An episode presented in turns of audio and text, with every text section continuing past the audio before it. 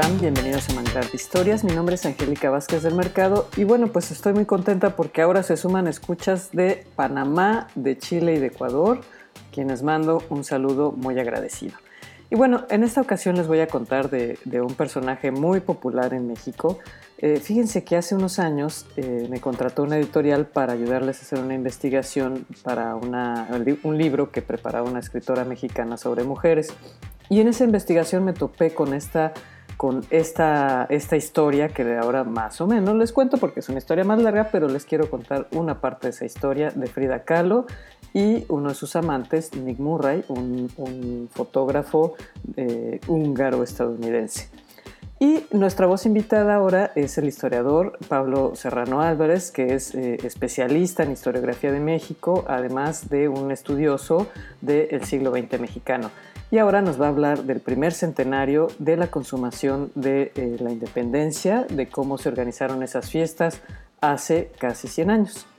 Y vamos a cerrar con otro tema que me gusta mucho. Ya una vez les hablé sobre el tema de las famosas quesadillas con queso o sin queso. Y ahora les quiero platicar sobre el taco. Entonces, bueno, ese es nuestro menú de hoy. Espero que lo disfruten. Bienvenidos.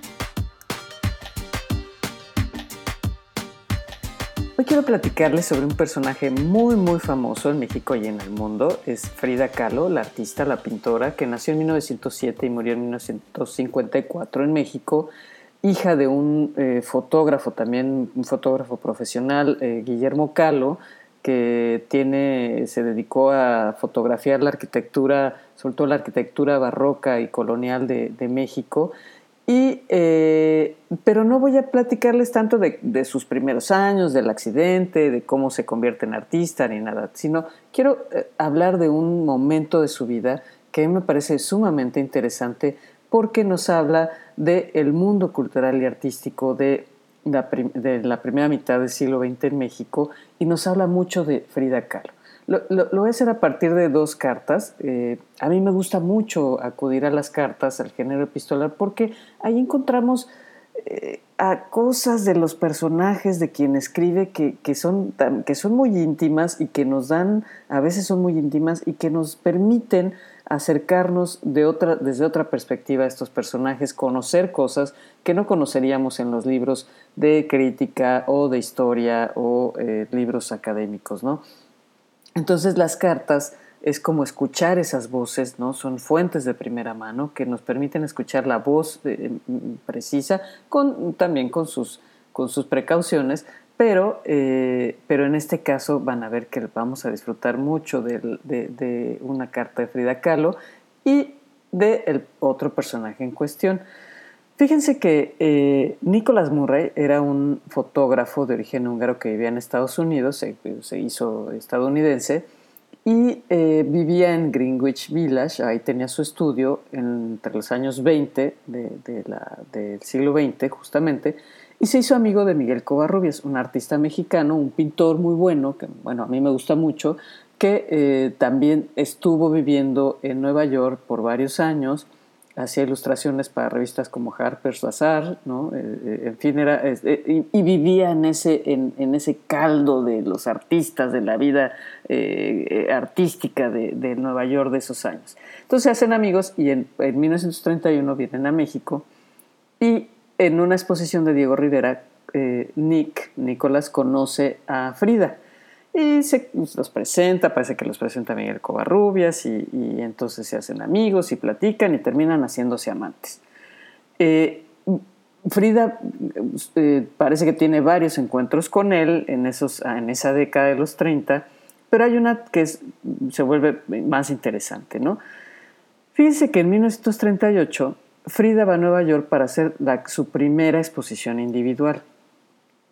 Iba un poco eh, digamos, eh, había tenido un, encuentro en esos años con André Breton, conocido como el padre del, surrealismo, que había estado en México con su esposa Jacqueline, y eh, esa pareja de los Breton se hizo amigo de, los Diego, de, Diego y de Frida, y también de Trotsky, por cierto, y de su esposa, que en este momento se, me va su, se me va su nombre. El caso es que estos personajes son muy amigos, no sé qué, y Breton es súper fan de Frida, ¿no? La llama que es una artista surrealista, ella dice que no, niega todo el tiempo eso, de hecho le choca el surrealismo, como vamos a ver. Y el caso es que, pero, le sirve esta, este empujón de Breton para su primera exposición, en, como digo, individual en Nueva York. Pero Frida tuvo que luchar contra el machismo dominante en la época y bueno, el que todavía prevalece en el mundo de las artes para las mujeres, aunque tenía méritos propios, aunque se le reconocía su, calidad como artista, como pintora, su, personalidad ella misma era atractiva, eh, tuvo que batallar de cualquier manera con, eh, con este patriarcado. Porque, por ejemplo, en el catálogo, en el folleto de la exposición, se habla de Frida Kahlo de Rivera, ¿no? O sea, se hace menciones a el pintor, pues sí, el pintor mexicano de los más famosos de la época, sin ninguna duda. Pero bueno, en esa primera exposición en, Nueva York se da con mucha intensidad esta, este amorío entre Frida y Nicolás, eh, al grado que, bueno, pues en la primavera de 1939 Frida viaja a París también para montar su exposición individual y en las cartas que se escribe con Nick, bueno, le jura su amor, ¿no? Su amor eterno, dice, y le dice tal cual, dice, solo sobrepasado por el que le tiene a Diego, ¿no? O sea, que, es un amor del que Nick está perfectamente enterado, Nicolás está perfectamente enterado y lo sabe y no, nadie se oculta nada, ¿no? Son bastante liberales, digamos, ¿no? Muy modernos. Y eh, eh, Nick es de verdad muy, muy leal con ella, fue su amigo, como decía, toda la vida. Eh, era muy caballeroso, e incluso le mandó dinero para apoyarla cuando ella decía que no lo necesitaba, pero pues parece que él eh, cachaba perfectamente que, pasaba por algunos de esos momentos complicados de la vida.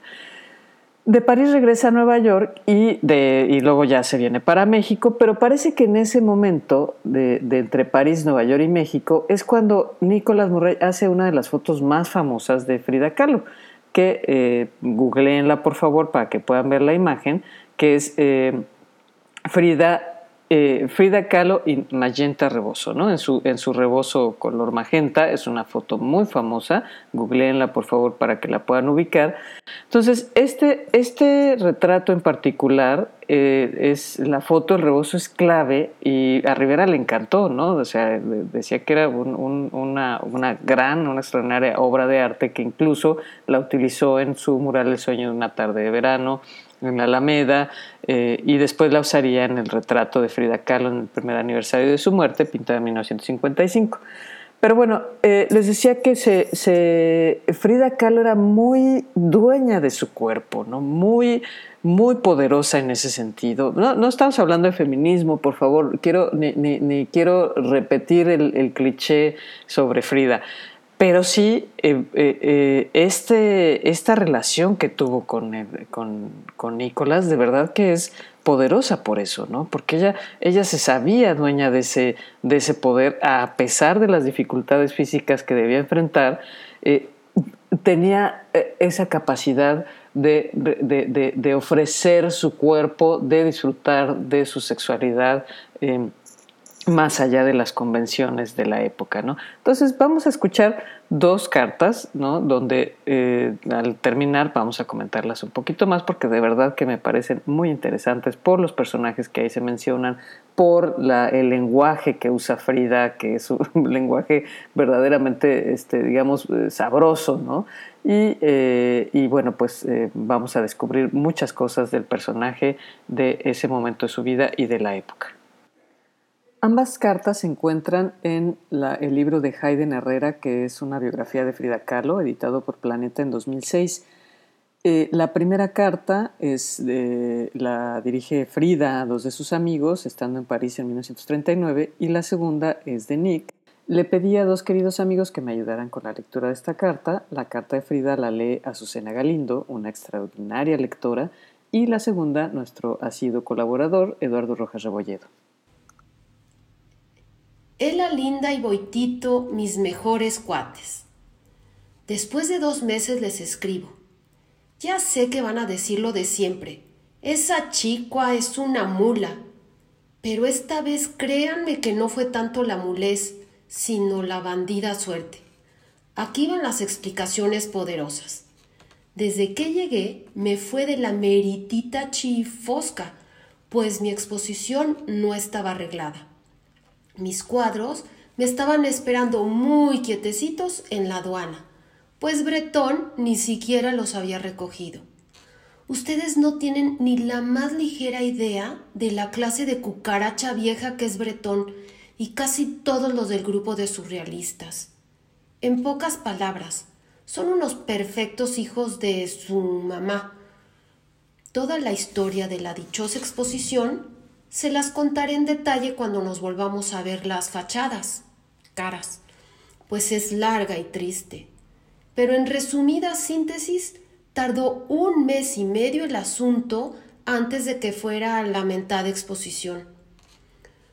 Todo esto sucedió con acompañamiento de pleitos, habladurías, chismes, rabias y latas de la peor clase. Por fin, Marcel Duchamp, el único entre los pintores y artistas de aquí que tiene los pies en la tierra y los sesos en su lugar, pudo lograr arreglar con Bretón la exposición. Se abrió el 10 de este mes en la Galería Pierre Col, que según me dicen es de las mejores de aquí. Hubo gran cantidad de raza el día del opening. Grandes felicitaciones a la chicua, entre ellas un abrazote de Joan Miró y grandes alabanzas de Kandinsky para mi pintura. Felicitaciones de Picasso y Tanguy, de Palen y de otros grandes cacas del surrealismo. En total, puedo decir que fue un éxito, y tomando en cuenta la calidad de la melcocha, es decir, de la manada de felicitaciones, creo que estuvo bastante bien el asunto. Ya hablaremos largo de todo. Mientras quiero decirles que los he extrañado harto, que los quiero más y más, que me he portado bien, que no he tenido aventuras ni vacilaciones, ni amantes, ni nada por el estilo, que extraño México como nunca, que adoro a Diego más que a mi propia vida, que de cuando en cuando extraño también mucho a Nick, que me estoy volviendo ya gente seria, y que total de cuentas, mientras los vuelvo a ver, les quiero mandar hartísimos besos a los dos. Algunos repártanlos equitativamente, entre Jay, Sheila y todos los cuates. Y si tienen un tiempecito, vean a Nick y denle un besito también, y otro a Mary Sklar su chicua que nunca los olvida, Frida. querida Frida, te debía haber escrito hace mucho. Tú y yo vivimos en un mundo difícil. Fue bastante desesperante para ti cuando te dejé en Nueva York, pero no lo ha sido menos para mí. Ella me platicó todo respecto a tu partida. No me asombré ni sentí enojo. Sé lo triste que estabas y cuánto te hacían falta tu medio ambiente conocido tus amigos, Diego, tu propia casa y costumbres. Estaba consciente de que Nueva York solo servía de sustituto temporal y espero que hayas hallado intacto tu hogar al regresar. En realidad, entre los tres, solo existía la relación de ustedes dos. Desde el principio lo percibí. Tus lágrimas me lo demostraron cuando escuchaba su voz. Yo que soy uno, Estaré eternamente agradecido por la felicidad que la mitad tuya me concedió de manera tan generosa. Mi querida Frida, como tú, he anhelado el verdadero cariño. Cuando te fuiste, supe que todo había terminado. Tu instinto te guió en forma muy sensata. Tomaste la única decisión lógica posible, porque yo no podía trasladar México a Nueva York para ti, y sé que eso hubiera sido imprescindible para tu felicidad. Extrañamente no se ha modificado el cariño que siento por ti y eso no cambiará jamás. Espero que entiendas esto y me gustaría tener la oportunidad de comprobártelo. Tu pintura me causa gran alegría. Muy pronto te enviaré el retrato a colores que te prometí. El Centro de Arte de Los Ángeles lo está exponiendo. Quiero saber de ti todo lo que desees contarme. Afectuosamente, Nick. ¿Qué tal el tono desenfadado, cariñoso con el que Frida se dirige a sus amigos, eh, cómo eh, confiesa plenamente la devoción, el amor que tiene por Diego, pero también ese amor que le tiene a Nick, ¿no?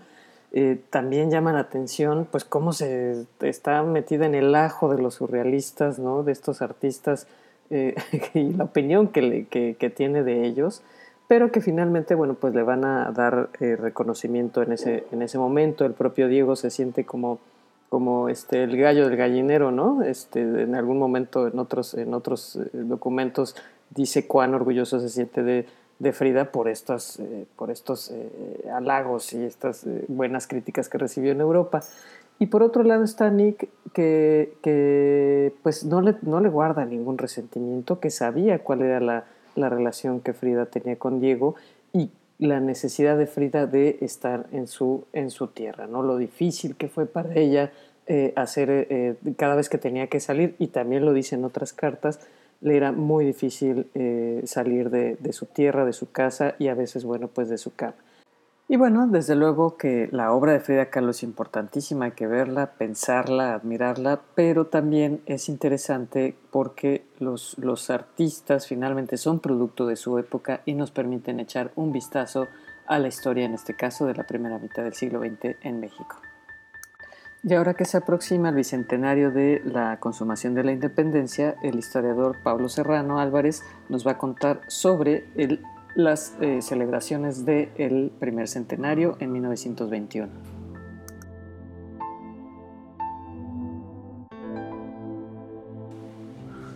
Hola, ¿qué tal? Les habla Pablo Serrano Álvarez. Les voy a platicar sobre las celebraciones de los 100 años de la consumación de la independencia en 1921. Estas celebraciones pues se debieron fundamentalmente a eh, la conmemoración de tres grandes documentos de la fundación de México como nación. El 24 de febrero de 1821 se firmó el Plan de Iguala por Agustín de Iturbide y Vicente Guerrero, que fue el primer documento que dio sustento legal a la independencia. Las fuerzas realistas e insurgentes lo firmaron para terminar con el largo periodo de insurgencia, se formó el ejército trigarante de las tres garantías bajo tres grandes elementos, religión, unión, independencia. El documento constó de 23 artículos. Fue un documento que estableció las bases para el establecimiento de una junta gubernativa que construiría una monarquía constitucional y emitiría las bases de la soberanía de la nueva nación. El 24 de agosto de ese mismo año se firmaron los tratados de Córdoba por parte de Agustín de Iturbide y el jefe político español Juan O'Donoghue. En este documento se acordó en 17 artículos el reconocimiento de la independencia y la retirada de las autoridades españolas. Este documento no fue reconocido por el gobierno español sino hasta 1836. Sin embargo, dio certeza a los planteamientos del Plan de Iguala de meses atrás. Ambos documentos fueron la base para la emisión del Acta de la Independencia del Imperio Mexicano que se dio a conocer el 28 de septiembre de 1821 en Palacio Nacional, redactada por Juan José Espinosa de los Monteros, secretario de la Suprema Junta Provisional Gubernativa. 33 eh, de los 38 miembros signaron ese documento tan importante. El próximo año de 2021 se cumplirán los 200 años de la consumación de la independencia de México. Hace 100 años se emprendieron las conmemoraciones por los 100 años de la consumación.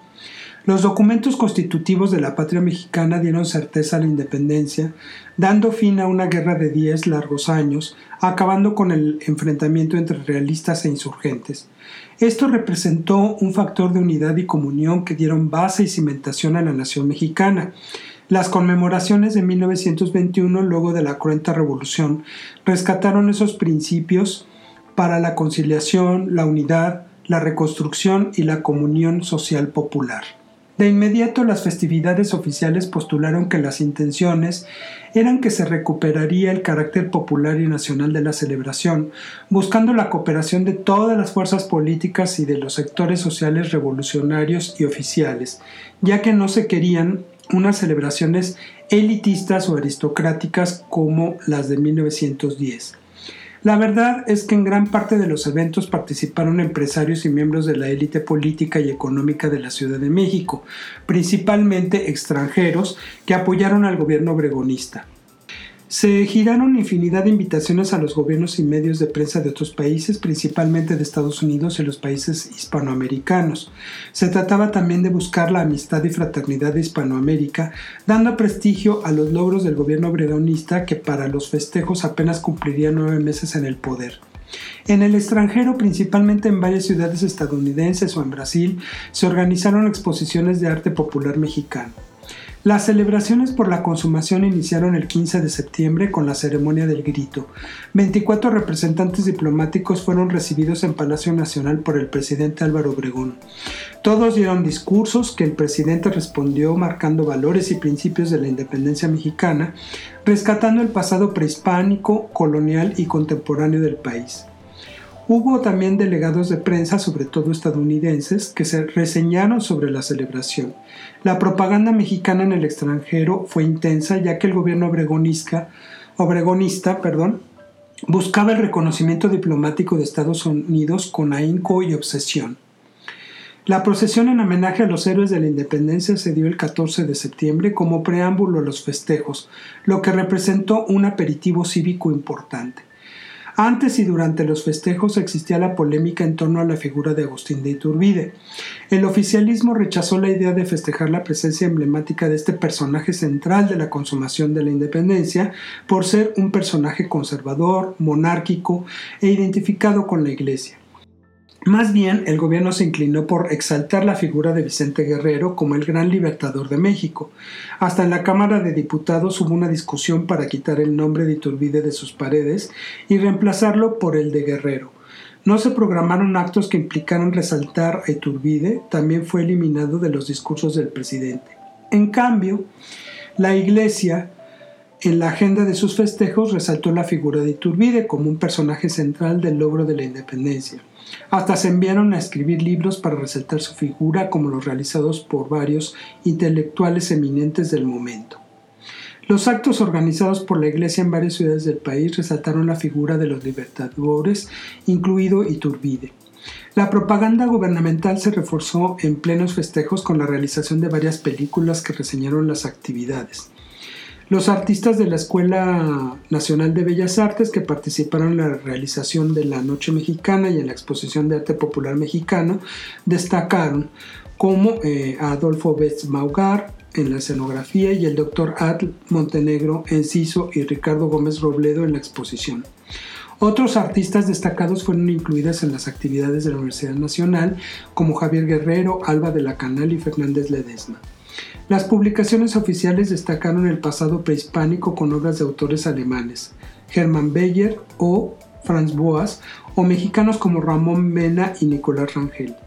En el marco de la inauguración del Parque España, el ayuntamiento entregó la publicación sobre la iconografía de los gobernantes de la Nueva España y la cédula real que publicó el archivo municipal dirigido por Francisco Gamoneda.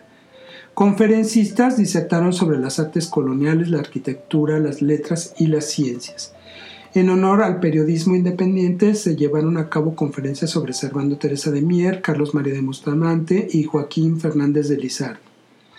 Conciertos, conferencias, kermeses, exposiciones, concursos literarios, fotografías, bailes, teatro, música, trajes típicos, ópera, danzas, comida, carros alegóricos, inauguración de parques y jardines, murales, pintura, corridas de toro, exaltaron el mexicanismo prehispánico y los logros de la independencia. El programa incluyó instituciones, sindicatos, organizaciones, escuelas y organismos empresariales extranjeros la colonia francesa, la comunidad alemana, los españoles y las comunidades latinoamericanos participaron activamente en varios actos. La inauguración de los parques Lira, España y la fiesta charra en la colonia Anzures, en la Ciudad de México, fueron estimuladas por la comunidad de extranjeros. El antropólogo Manuel Gamio encabezó la visita de los invitados a Teotihuacán. La fiesta de las flores en Xochimilco fue también muy colorida. En el marco de los festejos se dio la creación de la Secretaría de Educación Pública el 12 de octubre de 1921, que encabezaría José Vasconcelos. El 27 de septiembre fue la celebración principal en la Ciudad de México con carros alegóricos, homenajes oficiales a los héroes de la independencia, jura de bandera, maniobras aéreas, fiesta mexicana, exposiciones artísticas, iluminaciones y amplios y destacados discursos. Todo se filmó ese día. La Iglesia, por su parte, emprendió actividades celebratorias en Puebla, Michoacán, Ciudad de México, con actos litúrgicos en prácticamente todos los obispados y capitales del país. El mexicanismo fue resaltado en las conmemoraciones de 1921. El origen prehispánico de la mexicanidad fue exaltado a partir del arte popular y el folclore, incluyendo varias publicaciones de estudiosos sobre el periodo prehispánico. Además, se distinguieron a los grandes personajes de la independencia y la insurgencia, desde Miguel Hidalgo hasta Vicente Guerrero, marginando de la historia nacional a Agustín de Iturbide. Los actos cumplieron con su cometido, enlazando los temas de la conciliación y la unidad de la nueva familia revolucionaria en el poder, vencedores de la revolución y resaltando el nacionalismo que caracterizaba la reconstrucción nacional en todos los órdenes bajo la conducción del caudillo por excelencia de la revolución, el presidente Álvaro Obregón.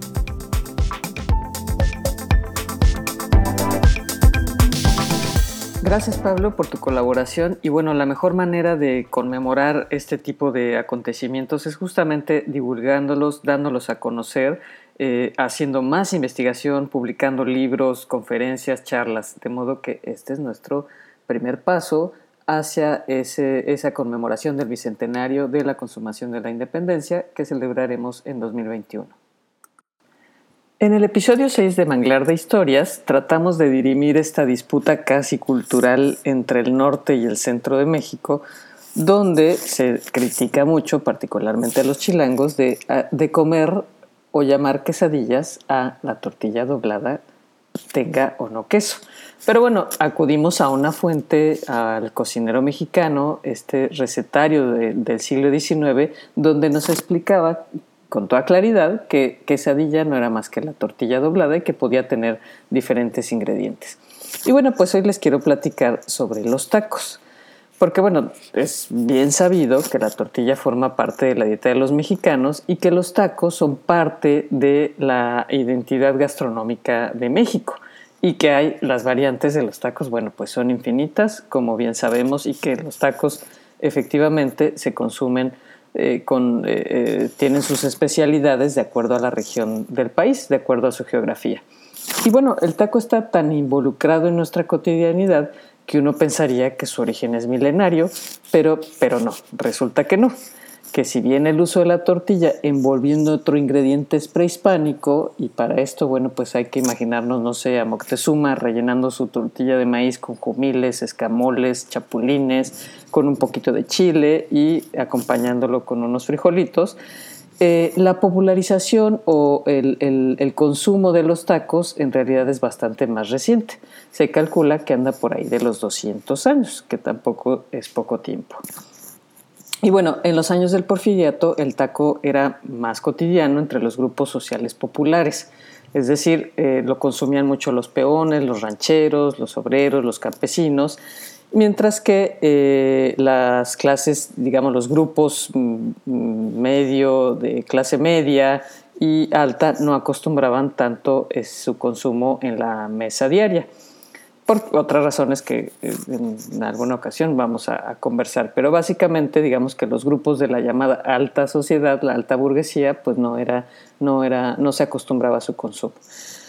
Pero bueno, la revolución trajo consigo no solo el cambio político, sino también el taco, trajo el taco a los platos de todos los mexicanos y al menos en en espacios, bueno, pues la Ciudad de México proliferaron las, taquerías en, en, estas, en estas primeras décadas del siglo XX, pues había que alimentar a las tropas y eh, la nueva población urbana que, que, que, que, no tenía, digamos, como que el antojo de sentarse en un restaurante con un menú que podía parecer pues, que poco apetitoso o pretenciosamente afrancesado, porque pues eh, estamos hablando de eh, la transición del porfiriato a la revolución y a la posrevolución. Entonces, después de eso, las taquerías se diversificaron y empezaron a ofrecer versiones locales de las distintas regiones del país. al grado de que, bueno, pues eh, ya, ya los especialistas en temas de gastronomía, bueno, pues ven que, que el taco va definiendo como este cosmopolitismo gastronómico de la capital y eh, que la industrialización derivada del porfiriato y después, bueno, ya con la revolución y la posrevolución, pues se volvió cada vez más, más atractivo culinariamente hablando, ¿no? Y bueno, los puestos callejeros también se multiplicaron y ofrecían lo mismo los tacos de barbacoa que de suadero, por ejemplo, y eh, eran de, de, consumo ya no solamente para los grupos sociales eh, económicamente menos pudientes, ¿no? O menos privilegiados, sino también se veía a los llamados lagartijos. ¿no? Entonces, pero a partir de la década de los años 50 del, siglo pasado, lo popular se elevó a rango de identidad de lo mexicano, o sea, poco a poco se convirtió en elementos de, que definían a la mexicanidad. Y entonces sufre un proceso de aburguesamiento, pues al ser apropiado, el taco se, es apropiado por las clases medias y comienza a incluirse en los menús incluso de los restaurantes de lujo. Eh, en la década de los 60 surgen taquerías destinadas ya concretamente a los grupos como las clases medias, ¿no? al ofrecer los tacos al carbón con cortes como chuleta, costilla, de bistec, ¿no? En lugar de las menudencias de res y otras delicias. Y entonces también surgieron los, los tacos eh, vegetarianos, ¿no? Las versiones vegetarianas, unos tacos light, ¿no? Los de verduras con nopales, hongos, por hablar de dos ingredientes muy comunes. Pero bueno, eh, a estas alturas de la vida, los tacos se encuentran en todos lados, sin distinción en absoluto de condición económica, de situación social. En realidad, eh, el taco forma parte de la gastronomía mexicana y cada vez eh, se diversifica más. Eh, hablamos de los tacos árabes que arribaron en los años 40 del siglo pasado con la comunidad libanesa y que se reinventaron como los tacos al pastor, por ejemplo, ¿no? Pero también hablamos de los tacos de lengua, de buche, de nana, de carne asada, los tacos dorados, los tacos con gusano de, de maguey o una delicia que ustedes, algunos de ustedes recordarán, que son el taco de sal, cuyo secreto es que debe prepararse en la cola, es decir, en la fila de las tortillas. Gracias por llegar hasta aquí. Manglar de Historias es una producción de Manglar Ecosistemas Culturales y les recuerdo que nos encuentran en nuestras redes sociales, en Facebook y en Instagram como Manglar de Historias, en Twitter como arroba manglarh y en nuestro correo electrónico manglardehistorias.gmail.com. Nos vemos en la próxima.